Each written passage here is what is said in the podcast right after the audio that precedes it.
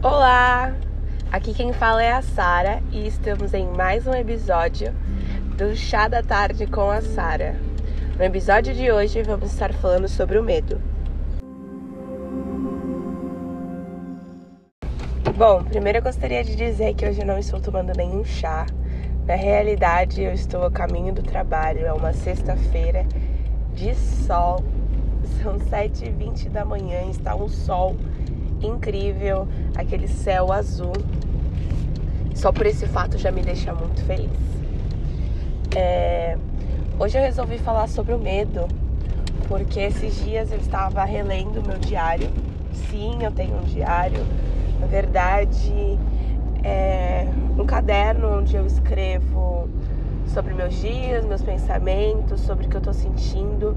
E eu acho que todos deveriam ter um diário eu sei que é um meio tabu, a diário é muito coisa de adolescente, mas é muito importante a gente se expressar em palavras e depois, quando a gente relê, é, conseguimos estar novamente naquele momento, sentindo o que estávamos sentindo. Para falar a verdade, tem coisas lá que eu nem me lembro que eu estava sentindo. Hoje, na época, era de grande peso e hoje já passou. Então, é muito gostoso. Eu escrevo desde 2018 e de lá pra cá eu eu tive algumas constâncias, depois eu parei, depois eu voltei, mas o importante é que eu ainda tenho. Bom, escolhi o tema de hoje falando sobre medo, porque eu reli, como eu disse no diário, um texto lá no começo de 2018, onde eu retratava um, uma época da minha vida que eu estava sentindo muito, muito medo.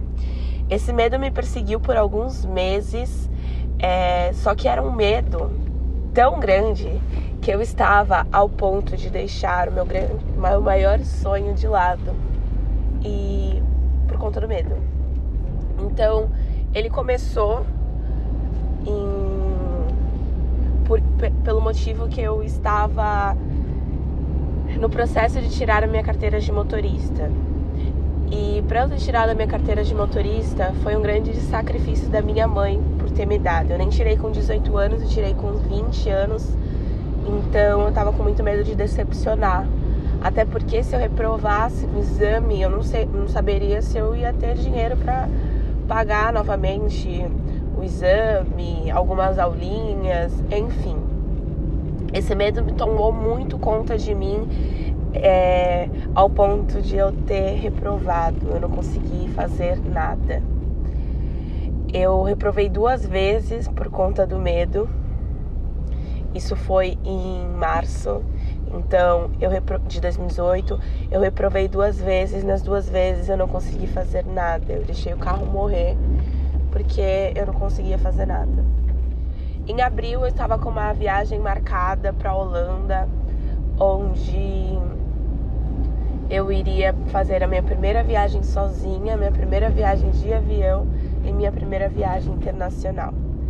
Vale lembrar que eu acho muito bom ressaltar que eu sempre fui uma pessoa assim do rolê, da minha família, muito sem medo, sabe? As pessoas olhavam para mim e falavam: "Nossa, Sara não tem medo, ela vai lá e faz". Eu já pulei de paraquedas, eu já passei a mão num tubarão. Eu penso, eu quero, eu faço, eu vou. Eu penso, né, assim, naquela época, então assim, hoje eu também faço isso, mas naquela época as pessoas me viam dessa forma. É... Então, eu tinha comprado a passagem para ir e tudo mais, estava muito feliz. Até que uma semana antes eu queria desistir do meu maior sonho, que era viajar para fora do país. É, desde pequena eu falo que eu quero conhecer o mundo, que eu quero morar fora. Então aquilo era uma oportunidade para eu realmente conhecer o mundo. E eu tava decidida que eu não iria mais fazer a viagem. Porque eu tava com medo de ir sozinha, eu tava com medo que desse errado. Então eu comecei a me auto-sabotar, porque o medo ele ficou maior do que o meu sonho. Eu tava muito decidida até que eu virei a chavinha. Eu entendi que eu não poderia deixar que o medo tomasse conta de mim. Ele poderia estar aqui do meu lado, segurando a minha mão. Tipo assim, tô com medo, mas meu querido, você vai comigo, eu vou com medo mesmo, sabe? Aquele medo que tem um friozinho na barriga. É muito gostoso a gente sentir isso. Só que a gente não pode deixar o medo tomar conta dos nossos sonhos, da nossa vida, ele ser maior do que tudo. Então, assim, é claro que o novo dá muito medo, os desafios, novas etapas, dá muito medo. É, é muita incerteza que a gente tem, né? Só que se eu posso te falar uma coisa que depois que eu entendi, virei a chavinha que eu não podia deixar o medo tomar conta a minha vida foi muito diferente. Eu ressignifiquei esse medo que eu tive. Então eu fui, faltando dois dias, eu decidi. Foi aí que eu escrevi esse texto. Eu decidi que eu iria com medo mesmo. É, com medo mesmo ele, ele estaria ali comigo nessa viagem. E foi assim, a melhor escolha da minha vida, a melhor viagem da minha vida. Tive experiências incríveis, conheci pessoas de diversas partes do mundo. É, conheci o lugar que ganhou meu coração. É, imagina se naquele momento eu falasse assim, me entregasse para ele, eu não teria. Hoje eu não estaria dirigindo, hoje eu não teria vivido todas essas experiências, porque assim que eu voltei, tive esse insight, né? Virei a chavinha e ressignifiquei o medo na minha vida. É, eu passei de primeira, aí eu voltei, marquei a minha aula de carro e passei de primeira sem nenhum ponto. Foi a coisa mais linda e hoje eu sou a maior piloto, hein? Mas o que eu quero dizer é que o medo sempre vai estar presente, sempre vai estar aqui do lado, de mãozinha dada com você.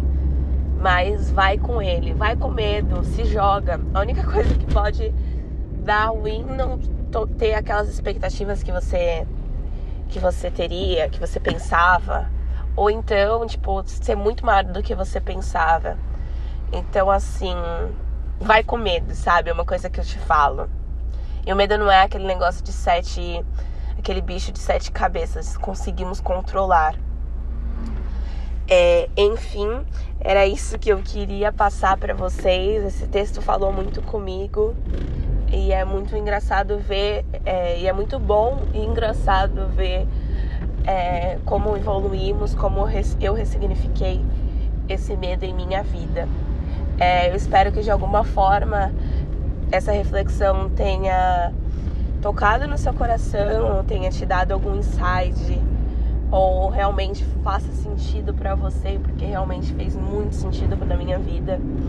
É, a partir desse, dessa chavinha eu tive experiências incríveis, já viajei depois muitas vezes sozinha. É, então assim, não só para esse lado, mas comecei a fazer coisas tipo, vou com medo mesmo, e daí a única coisa que pode dar é meio que ruim ou que não cumpri minhas expectativas, mas tá tudo certo. É, de qualquer forma, se você tiver alguma história, alguma experiência e quiser compartilhar comigo, é só me chamar, que eu acredito que essa troca de experiência, essa troca de história é muito bom para podermos ficar mais fortes. É, como eu disse, espero que isso tenha feito sentido para você e tocado o seu coração. Eu ainda não sei como começar e nem como terminar esse podcast. Mas é isso. Tenha uma boa semana.